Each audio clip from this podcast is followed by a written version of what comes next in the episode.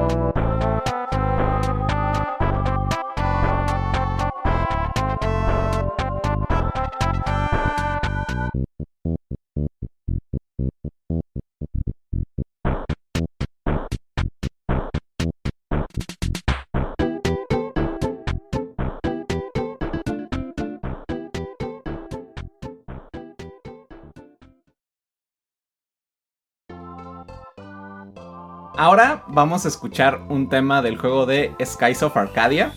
Este es un juego bastante bonito. Es de esas joyas ahí como que están un poquito atrapadas en el tiempo. Pero vamos a escuchar el tema de Dungeon Cave de Skies of Arcadia. Em, aquí lo que me gusta de esta canción es justamente porque juegan mucho con el rango de los instrumentos, ¿no?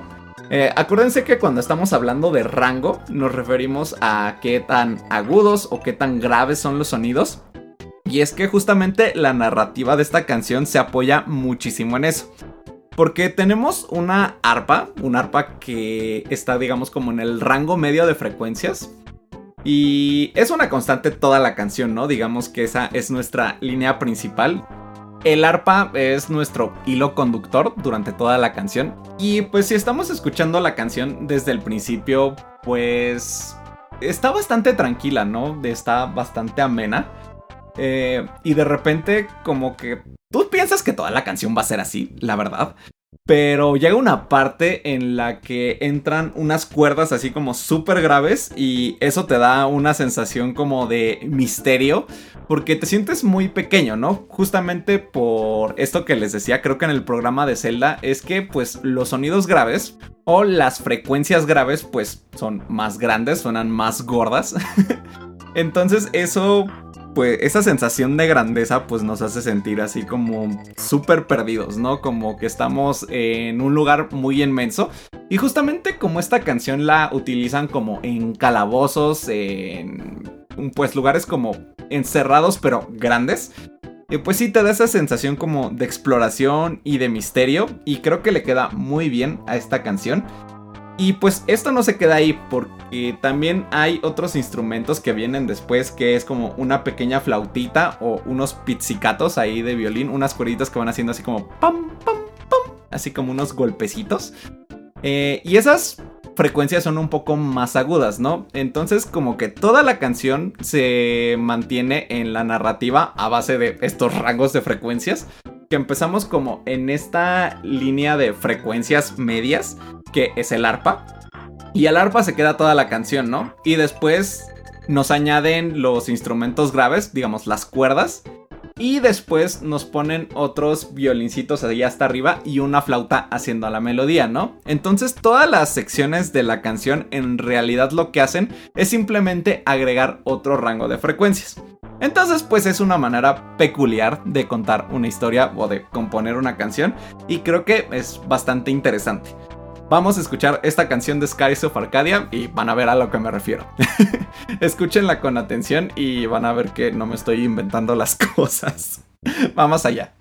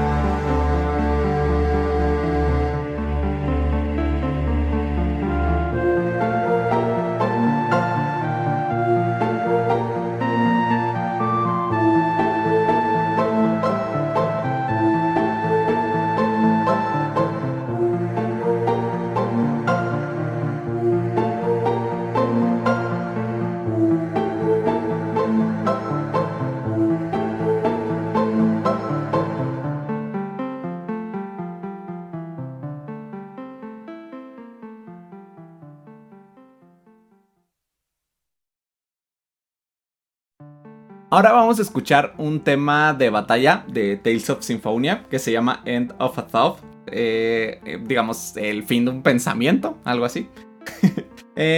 lo que me gusta mucho de los temas de Tales of Symphonia, específicamente de los temas de batalla, es que tienen una onda así como muy metalera, así como muy heavy metal, así tipo pegándole como a grupos como podría ser, no sé, Iron Maiden, por ejemplo. Pero tienen como también un toquecito ahí como sinfónico, le agregan cuerdas, así como una ligera embarrada orquestal, si lo quieren ver así. Y entonces eso me gusta bastante, ¿no? Y también tiene como este sonido ahí como de guitarra artificial. Y si recuerdan programas anteriores, pues había hablado que luego se usaban estos instrumentos sintéticos porque pues la tecnología no daba. digamos que no podían poner archivos de audio como tal porque eran muy pesados, entonces usaban más bien bancos de sonidos de los cartuchos, de los chips de sonido que traían las consolas, por ejemplo.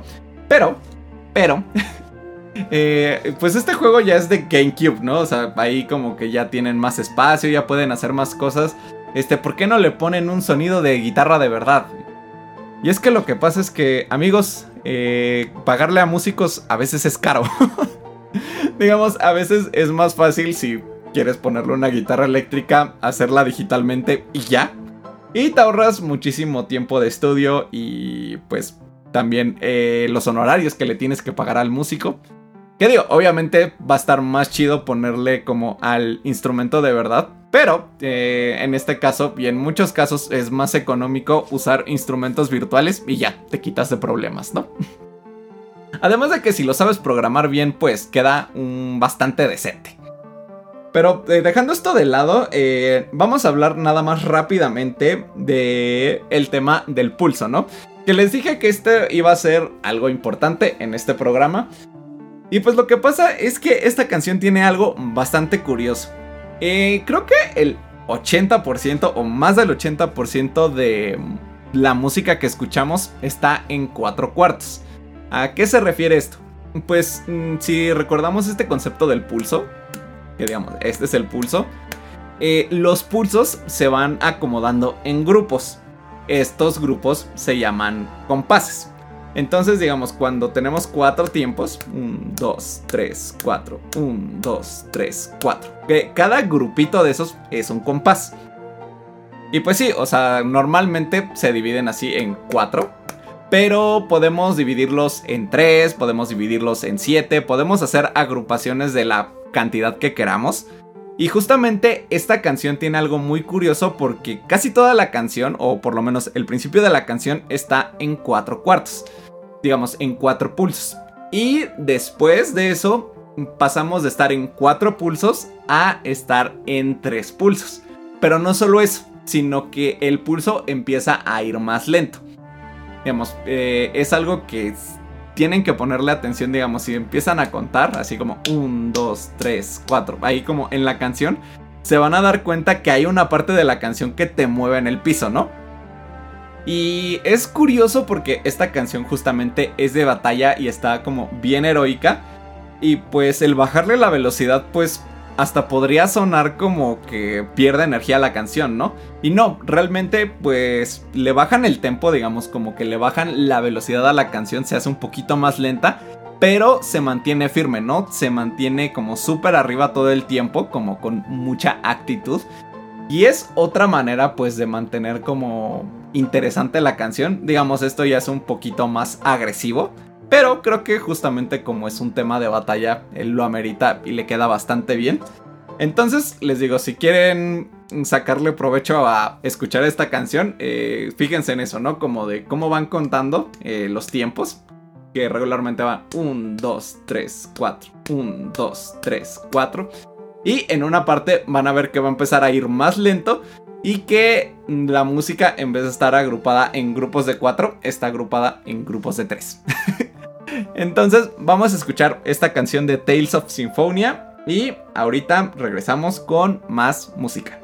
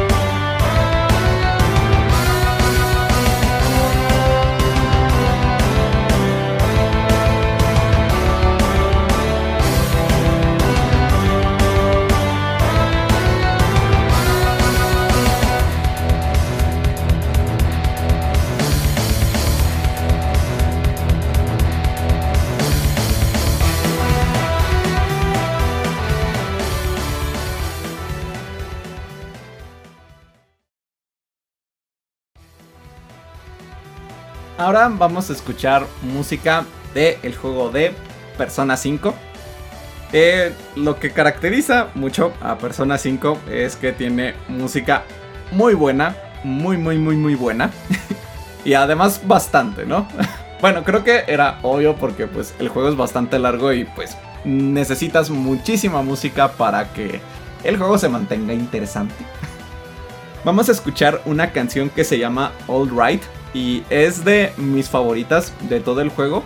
Y esta canción se utiliza en situaciones, bueno, eh, si han jugado Persona, eh, tiene muchísimo diálogo el juego, tiene muchísimos diálogos.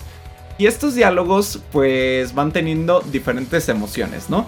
Es un juego pues justamente bastante emocional, vas interactuando con personas, eh, se basa mucho pues en la interacción humana, en cómo te relacionas con los personajes. Y pues obviamente pues van pasando cosas, van pasando pues situaciones en los diálogos y en la historia. Y pues para recalcar eso, la música va cambiando. Esta canción o esta pieza de All Right justamente se utiliza como para situaciones en donde todo está bien, en donde las cosas están con calma, donde pues puede ser un momento incluso como bonito. Eh, bonito pero chill, ¿no? O sea, como tranqui. Entonces, eh, esta canción lo que tiene es que, pues para empezar, algo muy característico del juego de Persona 5, y es algo que ya les había dicho, es que usan un instrumento que es como un órgano o de rock, un órgano que pues el más popular de todos es uno que se conoce como el Fender Rhodes. Y este sonido del Fender Rhodes lo pueden escuchar en muchísima música de Persona 5, es prácticamente como el sello característico de esta banda sonora. Bueno, uno de los sellos característicos, ¿no? Y esta canción tiene justamente este sonido del Fender Rhodes. Tiene una batería pues ahí como jazzera. Eh, porque justamente la música de Persona 5 está muy apoyada como en la onda del jazz. Si escuchan esta canción eh, van a notar que la batería se escucha bastante bajita y bastante tranquila, ¿no? Y pues la música de jazz, bastante de la música de jazz suele ser música pues relajada y como ambiental. Digamos, no necesariamente, pero suele ser así. Y esta canción justamente tiene dos versiones, ¿no? Les voy a poner las dos versiones. Tiene una versión que es muy tranquila y una versión que es tranquila. Eh, ¿A qué me refiero con esto? Pues es que, eh, les digo, tiene dos versiones y hay una que solo es eh, este teclado, este Fender Rhodes. Y tiene pues nada más ahí pues una batería de fondo, el bajo y párale de contar, ¿no? Tiene prácticamente solo tres instrumentos que se mantienen toda la canción. Y pues la otra, la versión que está un poquito más agresiva o que tiene pues un poquito de más intensidad. En la versión que tiene más intensidad pues la batería se mantiene un poco más presente o haciendo más ruido. También tiene otra nueva melodía, digamos, otro instrumento que es un sintetizador que va haciendo líneas melódicas ahí en el fondo, que parece ahí como que va soleando. Y es que justamente la música de ellas se caracteriza mucho por eso, ¿no? Por la improvisación. Y justamente hacen eso y pues la música de ellas se hace mucho como música de ambiente en restaurantes y cosas así. Porque la música de ellas justamente se basa mucho en la improvisación y llenas tiempo, digamos, si te piden, ah, necesitamos dos horas de música pues lo que puedes hacer es hacer mil vueltas de solo o hacer mucha improvisación y pues rellenar artificialmente la canción. Entonces esta melodía de este cinte en la canción como que emula un poco esa situación y ese es como el dato curioso de el jazz que pues como lo usan de música de ambiente pues muchas veces se basa también demasiado en la improvisación porque esto ayuda a rellenar muchos espacios entonces, si te faltan unos 10 minutos, pues dale otras 5 vueltas de solo y de improvisación y ya cubriste el tiempo sin aprenderte más canciones, ¿no? Entonces ahí hack de la vida. Y pues ya, fuera de eso, eh, esta canción me gusta mucho porque es como mi canción de confort porque el año pasado de los únicos juegos que pude jugar fue Persona 5 Y pues vaya juego que me agarré. porque está bien largo. Pero es una canción que es muy simple. Pero justamente sí te transmite esa calma, ¿no? De que las cosas están bien. Y pues le tengo mucho cariño, ¿no? Sé que esto se lo digo a casi todas las canciones, pero pues justamente pues le tengo mucho cariño a la música y mucho cariño a todas las canciones que he escuchado. Pero esta en especial pues me transmite, ¿no? Esa calma, esa buena onda y esa tranquilidad de que todo está bien. Entonces vamos a escuchar All Right de Persona 5, las dos versiones, y ahorita regresamos. Recuerden que es una versión muy tranquila y otra tranquila.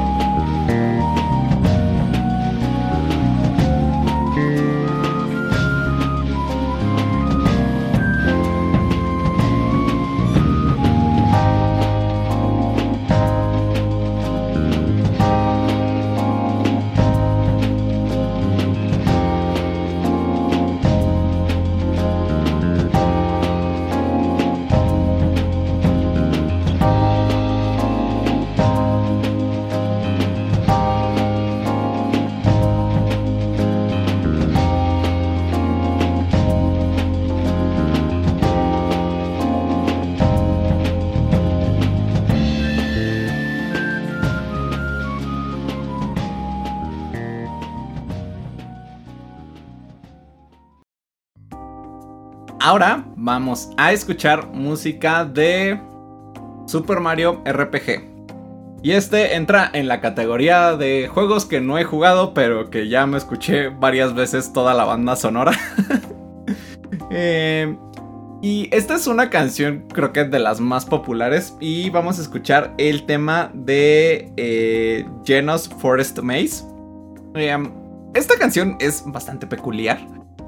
Y justamente vamos a volver a este término de el pulso. El pulso en las canciones y de la síncopa. Y es que la canción eh, se siente justamente ahí como que va caminando o que va dando brinquitos. Y pues si va dando brinquitos es justamente porque está haciendo como esta onda del contratiempo o de la síncopa. Digamos que tenemos el pulso. Y va dando brinquitos, ¿no? K, K, K. Y en la canción, de hecho, pues así se mantiene, ¿no? O sea, como que va teniendo como un ritmo constante.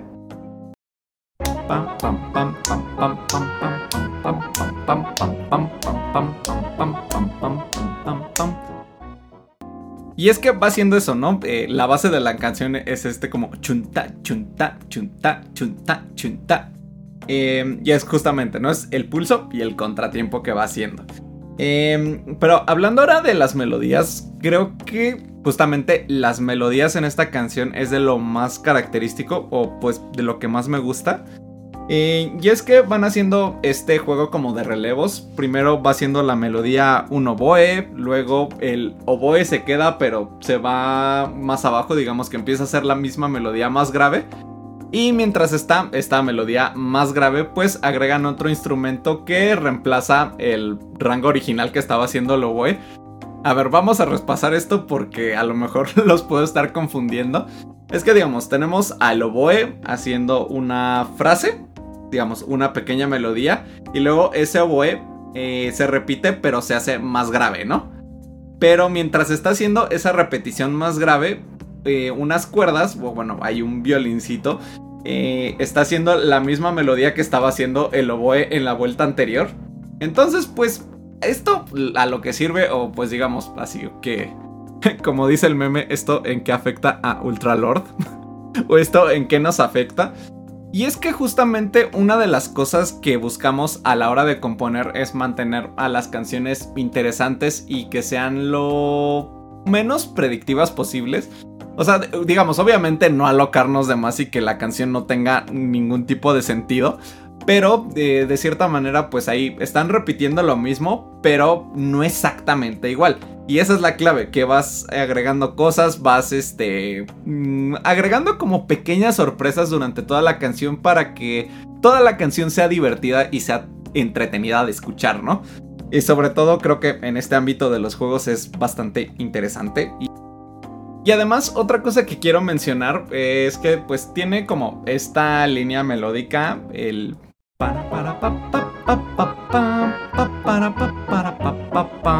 bueno, digamos, esa línea, bueno, o ese esa primerita frase, si se fijan, se repite muchísimo durante toda la canción, el para para pa pa pa pa pa.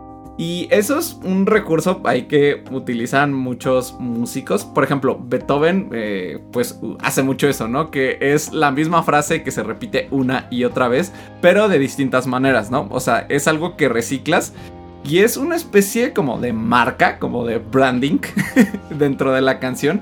Como que vas jugando con la misma frase o con un mismo elemento, lo repites varias veces, de manera en que refuerzas esa idea y que le das esa identidad a tu canción, pero lo agregas de tal forma pues que no sea castroso, ¿no?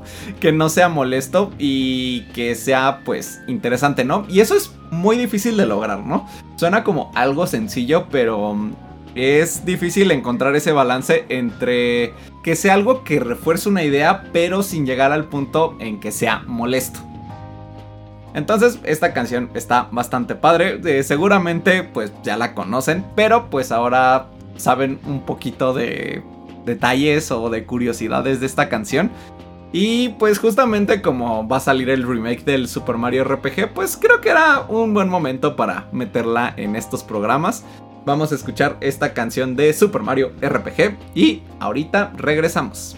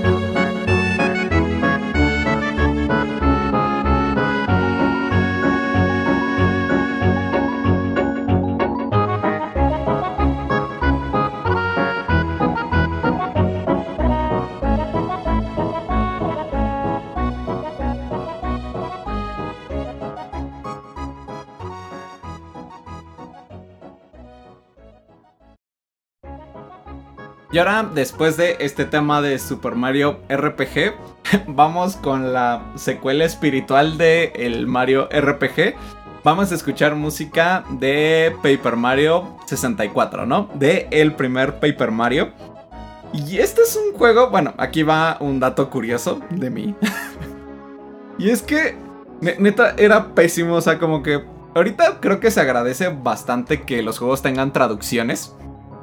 Y bueno, aquí les va como una pequeña historia y esto tiene mucho que ver con la canción que vamos a escuchar, no me lo estoy sacando de la manga. Eh, y es que lo que pasa, eh, yo pues cuando tenía pues mi Nintendo 64, eh, yo quería mucho, yo quería comprar el Mario 64, el Super Mario 64. Y pues ya, pues vas con tus papás y les dices, oye papá, quiero el Super Mario 64. Y te dice, ah, sí, claro, yo te lo consigo. Em, y ya, pues... Mm, no me compraron el Mario 64, me compraron el Paper Mario, ¿no? Pensaban que era lo mismo. Y pues bueno, yo agradecido de la vida porque la verdad es de mis juegos favoritos de toda la vida. Y creo que como tal ese fue mi primer RPG, ¿no? Eh, ¿Y qué tiene que ver eso con esta canción? Vamos a escuchar una canción que se llama eh, Koopa Bros. O es la canción cuando peleamos contra. Eh, contra unos Koopas que son como tipo las tortugas ninja. Es uno de los primeros jefes del juego. Y durante muchos años, con los únicos jefes con los que pude pelear, porque me quedé atorado en el segundo mundo de este juego muchísimo tiempo. Digamos, este juego ya lo pude pasar hasta que iba en secundaria. El Paper Mario 64 lo jugué muchísimo en la primaria, pero nunca pasé del segundo mundo. Y esto tiene que ver con justamente las traducciones, porque pues todos los juegos estaban en inglés, ¿no?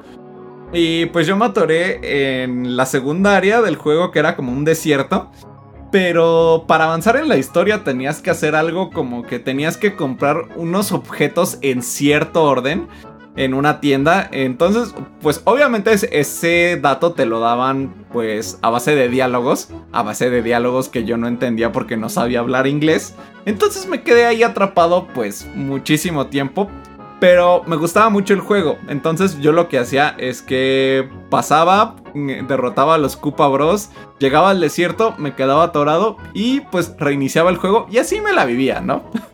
Digamos, lo que no es tener otros juegos que jugar. Pero pues justamente esta canción desde niño me gustaba bastante, ¿no?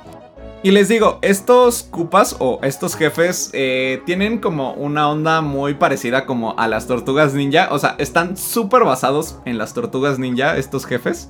O bueno, estos personajes. Y la canción, ahora sí vamos a hablar de música como tal.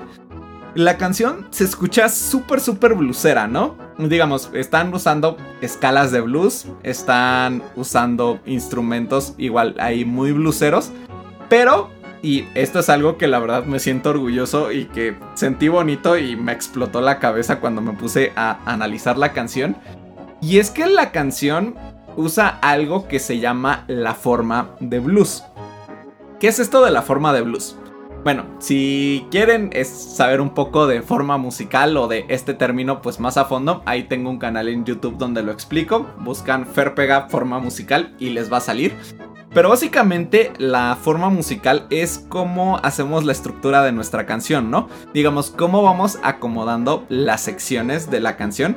Y una canción me refiero a lo que puede ser un verso, un coro, digamos, en tiempo, digamos, cómo vamos acomodando estas partes. Y la forma de blues es una de las formas musicales más populares que existen y es muy sencilla, ¿no? Eh, básicamente, si recuerdan este término del pulso y de cómo agrupamos los pulsos, estas agrupaciones de pulsos se llaman compases. y la forma de blues tiene 12 compases que van haciendo ahí como unos acordes en específico. Y esta canción, la canción de los Koopa Bros o de estas tortugas ninja de Mario, eh, usa la forma de blues. Y la usa de una manera pues bastante divertida porque tiene una pequeña intro la canción. Y la canción después de eso hace tres formas de blues, ¿no? Hace recuerden, la forma de blues eh, son 12 compases. Entonces hace 12 compases, luego otros 12 compases y luego otros 12 compases y esa es toda la canción. De hecho, si la empiezan a escuchar y van contando, pues hay como los tiempos, hay como de 1, 1, 1, 1, 2, 2, 2, 2, 3, 3, 3, 3, 4, 4, 4, 4, 5, 5. Ah, bueno, así hasta llegar hasta el 12. Van a ver que son tres vueltas de eso. Entonces, me dio muchísima risa y me dio muchísimo gusto, pues, entenderle a esta cosa. Es una canción bluesera en todos los sentidos, ¿no? Tiene la instrumentación, tiene la escala, tiene el estilo, tiene la forma de blues. Y es una canción que está bastante divertida y a mí me gusta muchísimo. Vamos a escuchar esta canción de. Vamos a escuchar esta canción de Paper Mario. Y espero que con todas estas ñoñadas musicales, pues sí, uno que le entiendan un poquito más a la música. Y es que justamente es algo que leí alguna vez en un libro de apreciación musical. Entre más sabes de algo, pues más lo puedes disfrutar, ¿no? En gran parte pues de todas estas cosas que les cuento. Pues es, sí, pues para platicarles de cosas que me gustan, pero pues como a todos los que estamos en este programa o en este proyecto de Pizza pues nos gustan los juegos y nos gusta la música de juegos, pues si sabemos un poquito más de cómo funciona, podemos apreciar más detalles y creo que podemos disfrutar muchísimo más la música, digamos, tanto si la escuchamos nada más o si la escuchamos mientras estamos jugando. Entonces, habiendo dicho todo este embrollo, vamos a escuchar la canción de los Koopa Bros de Paper Mario 64.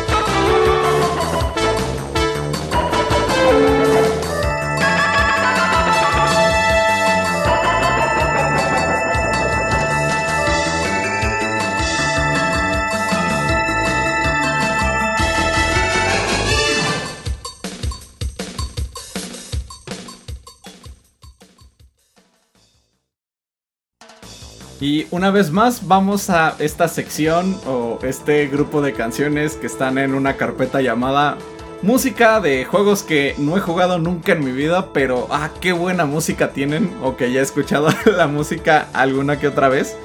Y vamos a escuchar una canción de el juego de Is 3.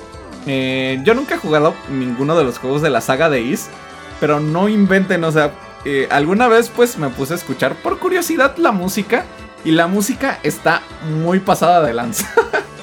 está muy buena. Y justo este es uno de mis temas favoritos de esa saga. Espero poder jugarla algún día. Y esta canción se llama Wanderers from East. Entonces les digo, Wanderers from East del juego de East 3. Y esta canción se escucha súper ochentera, noventera. Eh, por esta onda que les he platicado que se basa fuertemente en los sonidos sintetizados o de sintetizadores. Tiene una batería como muy pegándole al heavy metal, como al rock ahí como pesado. Y pues la canción, eh, para empezar, empieza así durísimo porque va siendo obligados. Recuerden que cuando digo obligados es que son frases que hacen dos o más instrumentos al mismo tiempo que van sincronizados como los golpes. Y es justamente para subrayar una parte en específico, ¿no? Y al mero principio de esta canción pueden escuchar esto de los obligados, si es que todavía les quedan dudas. De todas maneras, en futuros programas vamos a seguir hablando de eso, así que no se preocupen. Y esta canción utiliza muchísimo el método de las carreras de relevos, de que va primero un instrumento haciendo una melodía y que la melodía la empieza a hacer después otro instrumento, eh, que vas cambiando la melodía por otros instrumentos, puede ser exactamente la misma melodía o puede ser otra diferente. Pero por ejemplo, esta canción al principio la melodía la llevan como unos sintetizadores que suenan como a trompetas. Luego le dan como un toque más orgánico eh, porque la melodía la empieza a hacer como una flauta. Y después esa flauta la empieza a hacer una flauta más aguda. Eh, entonces es algo divertido de hacer, ¿no? Y es tiempo gratis a la hora de componer. Eh, porque sí, cuando te contratan para hacer música y para hacer cosas, pues tienes que cubrir un tiempo, ¿no? Eh, entonces una manera pues, rápida y pues no chaca, pero... pero pues sí un poquito mañosa de extender el tiempo artificialmente es repetir la misma melodía pero con otro instrumento, ¿no? Esta canción lo hace un poquito, em, pero lo hace elegantemente, ¿no? La verdad les queda bastante bien este relevo, esta carrera de relevos con melodías. Y pues en general la canción se escucha muy complicada, pero en realidad tampoco es que esté tan complicada, pero eh, tiene muchos detalles, ¿no? Tiene muchos adornitos. Y eso es lo que le da tanta personalidad a la canción. O sea, tiene como algunas respuestas, algunos instrumentos que van haciendo cosas en el fondo. Que son ahí como brillitos, ahí como ponerle diamantina a la canción. Pero le da bastante ondita, ¿no? Y si lo sabemos usar con mesura y si no nos pasamos de verdura. no, no, les juro que no planeé esa frase. Pero bueno, ya eh, sigamos hablando de la canción. Y hay algo que me gusta muchísimo. o sea, la canción todo el tiempo se mantiene arriba, se mantiene como bastante heavy. Y hay una parte casi al final de la canción que me gusta mucho porque parece que la canción ya se va a acabar, pero te meta en otra sección, así como de remate, así como piensas que ya se va a acabar y es como, no, todavía queda este pedacito. Y es creo que eh, mi pedazo favorito de la canción, eh, ahí que va haciendo como una línea con el cinte es brutal, o sea, a mí me gusta muchísimo la canción y es parte de las cosas que dije. O sea, esta es de las canciones que cuando escuché, luego, luego la tuve que bajar, ¿no? Luego, luego la tuve que guardar para poderla escuchar. Y pues espero algún día poder jugar juegos de Is. Em, simplemente por esta música, simplemente por estas canciones tan legendarias. Entonces vamos a escuchar este tema de Wanderers from Is y ahorita regresamos.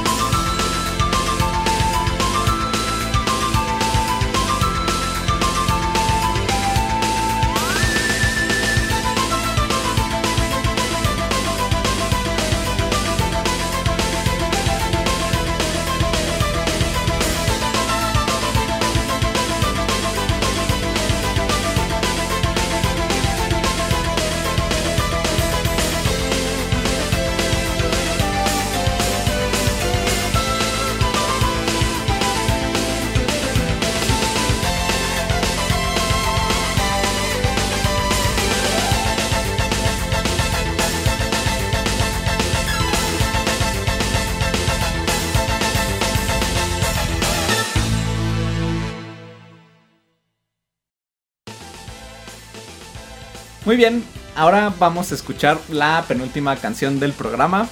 Y esta canción es de el juego de Pokémon. Del Pokémon Espada y Escudo o esas cosas. Eh, digo, la verdad he estado ya muy desconectado de los juegos de Pokémon. Les digo, los últimos que jugué bien fueron el Pokémon Sol y el Pokémon Luna. Eh, pero ahora esta canción no vamos a hablar tanto de la música como tal, vamos a hablar como eh, de una pequeña historia. y pues esta canción, si la escuchan, y bueno, y si son fans de Undertale, les va a sonar como bastante familiar y es que esta canción es la canción de la Battle Tower o de la torre de batalla de Pokémon, de Pokémon Sword and Shield. Y es que esta canción la compuso Toby Fox, el creador de Undertale. Y pues sí, Undertale es muy conocido por el juego como tal porque es un juego que tiene una narrativa bastante fuerte, pero es que la verdad la música de Undertale está brutal. Y es que este Toby Fox, pues, compone muy bien, ¿no? Hace muy buena música. Y es que, bueno, él como tal, o hasta donde yo sé, no tiene como un título de que sea compositor musical o no estudió muchísimos años eh, composición o algo así. Pero él, como persona, sabe muy bien cómo funciona la música.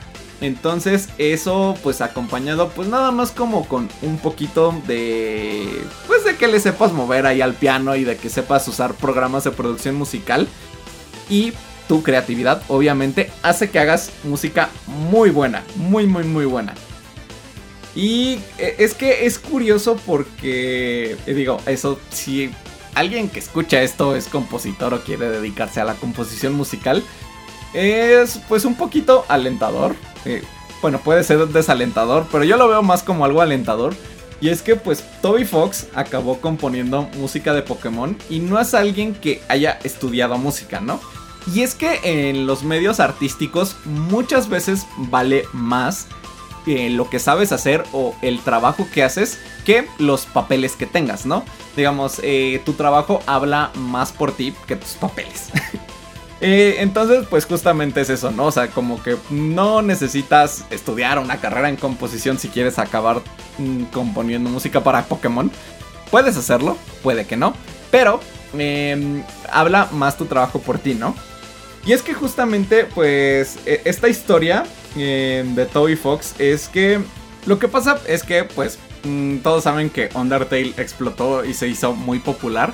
Y por obvias razones, pues Toby Fox empezó a ser muy popular en redes sociales. Y pues lo empezó a seguir mucha gente. Y pues una de estas personas que lo empezó a seguir es una persona que se llama Go Ichinose. Go no sé. Ay, perdonen, no sé pronunciar nombres en japonés. Pero bueno, Go Ichinose eh, fue de las personas que empezó a seguir a Toby Fox. Y este compadre es uno de los compositores para Pokémon. Eh, que ha hecho música pues ya por varios años para la saga. Y pues él empezó a seguir a Toby Fox. Y pues Toby Fox al ver que lo empezó a seguir pues le, pues, le mandó mensaje. Empezaron a chatear y se hicieron así amigos a distancia. Y Toby Fox, que en uno de sus viajes a Japón por cuestiones ahí de marketing para Undertale y pues creo que para el lanzamiento de Undertale en Japón, pues por fin conoció en persona a Go Ichinose. Y pues ya reforzaron su amistad y pues obviamente pues todos estos encuentros son relaciones públicas. y pues esto ayuda bastante, ¿no? Es como conocer a la gente adecuada, nada más. Y pues entre el jijiji, jajaja y todo esto, eh, no sé si recuerden un juego que hizo Game Freak que se llama Little Town Hero o algo así. Em, pues invitaron a Toby a componer música para este juego y pues ahí empezaron pues a trabajar juntos. Em, bueno, más bien Toby Fox con Game Freak, ¿no? No estoy seguro si trabajó pues tal cual cerca como de Go Ichinose. Pero el punto es que hizo música para este juego de Little Town Hero. Y pues un tiempo después, eh, en una comida o alguna vez que estaba comiendo con ellos, algo así, Nada más pues aventó así la pregunta como de, ay, oigan, ¿creen que algún día podría componer música para Pokémon? Y pues le dijeron que sí. a lo que voy con esta historia es que muchas veces eh, muchas de las cosas o de los sueños grandes que tenemos en la vida se pueden resolver simplemente si insistimos o simplemente si preguntamos, ¿no? Sí, obviamente está chido conocer a las personas adecuadas y tener el networking bien padre, pero a veces las cosas no son tan difíciles, ¿no? Simplemente es preguntar y pues no pasa nada, ¿no? Y ahora sí que al que no habla, Dios no lo oye. Entonces, pues hacer este tipo de cosas eh, ayuda bastante, ¿no? Y obviamente, pues te ayuda muchísimo, muchísimo, muchísimo que tu trabajo hable por ti. Entonces, esto no aplica solo para el medio artístico, ¿no? Esto aplica para todas las áreas de la vida. Y pues sí, si quieres algo, pues creo que si haces entender o si le dices a las personas que estás buscando algo en específico, o si te pueden echar la mano a algo que quieres lograr, eh, pues muchas personas te van a decir que sí. Entonces vamos a escuchar esta canción de Toby Fox, que es la torre de batalla de Pokémon Espada y Escudo. Y de hecho, si la escuchan, se parece muchísimo a una canción de Undertale que se llama Battle Against a True Hero. Digamos, batalla contra un héroe de verdad.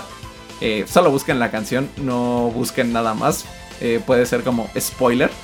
Eh, pero se parece muchísimo a esa canción. Entonces vamos a escuchar esta canción de Pokémon. Y ahorita regresamos para despedir el programa.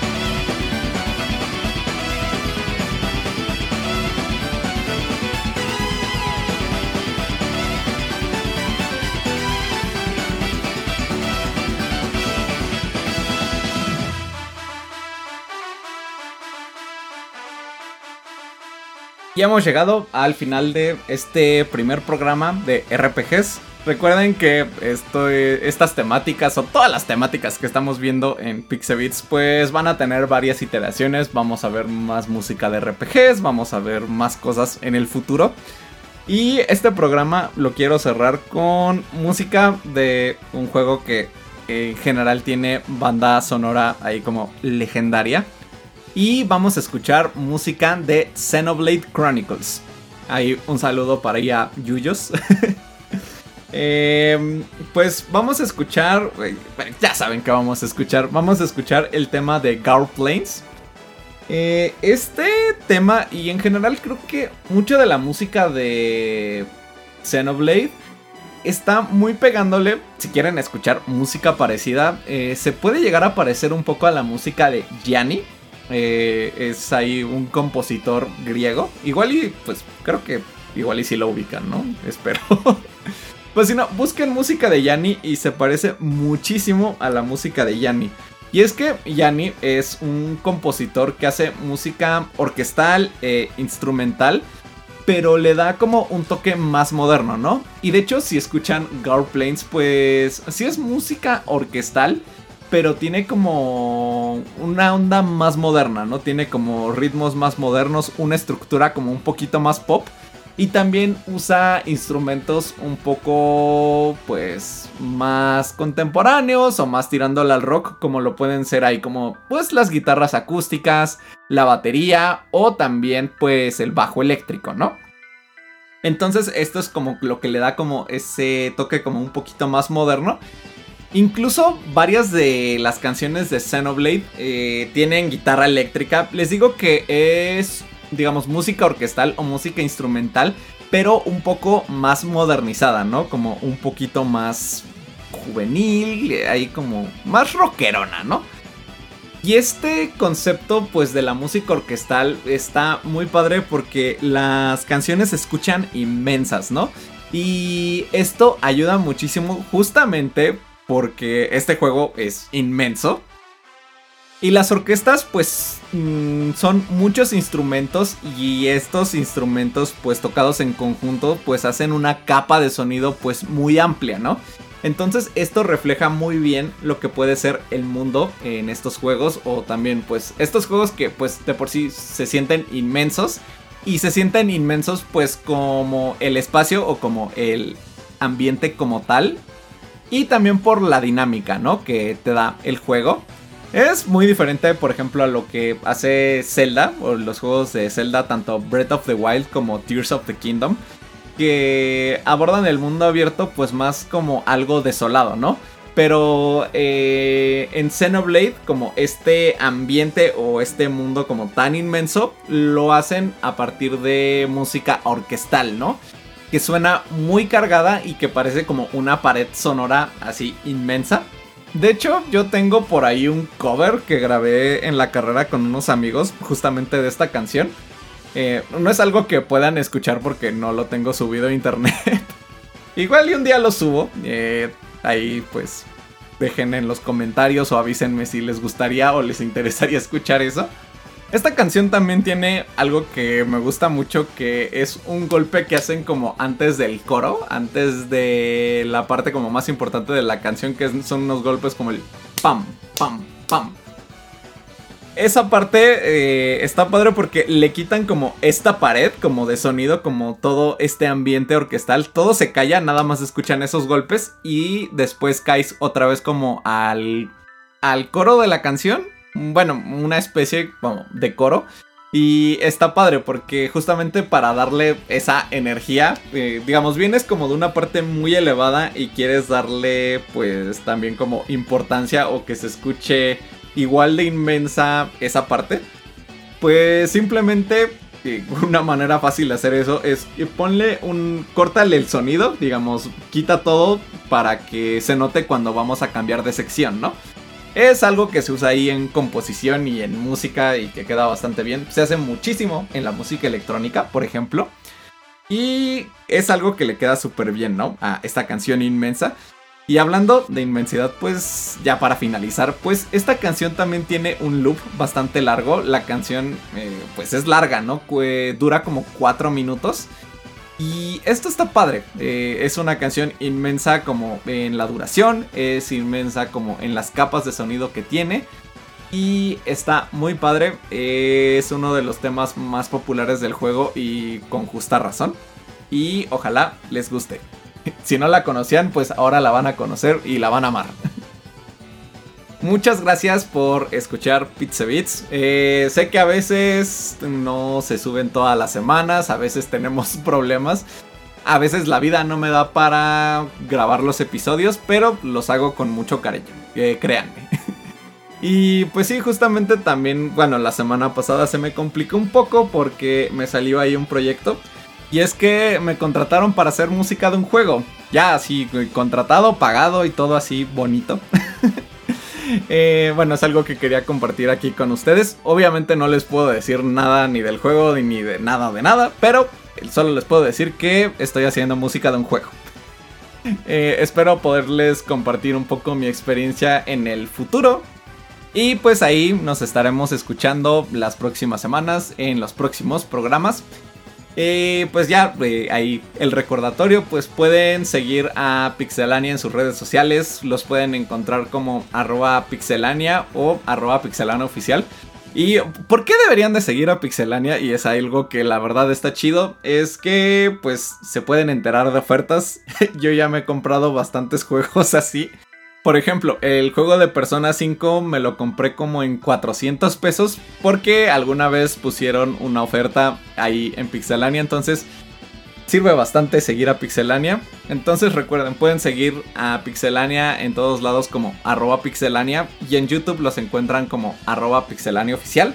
A mí me pueden encontrar como arroba Música en todos lados, en TikTok, en Twitter, en todo. Y en YouTube pues nada más le ponen Ferpega y le sale, ¿no? También si buscan en Google Ferpega les va a salir. y pues ya, creo que este programa me extendí un poco, perdonen, ya no son mis horas, ya, ya no estoy para estos trotes. Pero espero que les haya gustado mucho el programa. Los dejo con esta música, esta canción de Xenoblade Chronicles llamada Gar Plains y nos vemos en el próximo episodio. Adiós.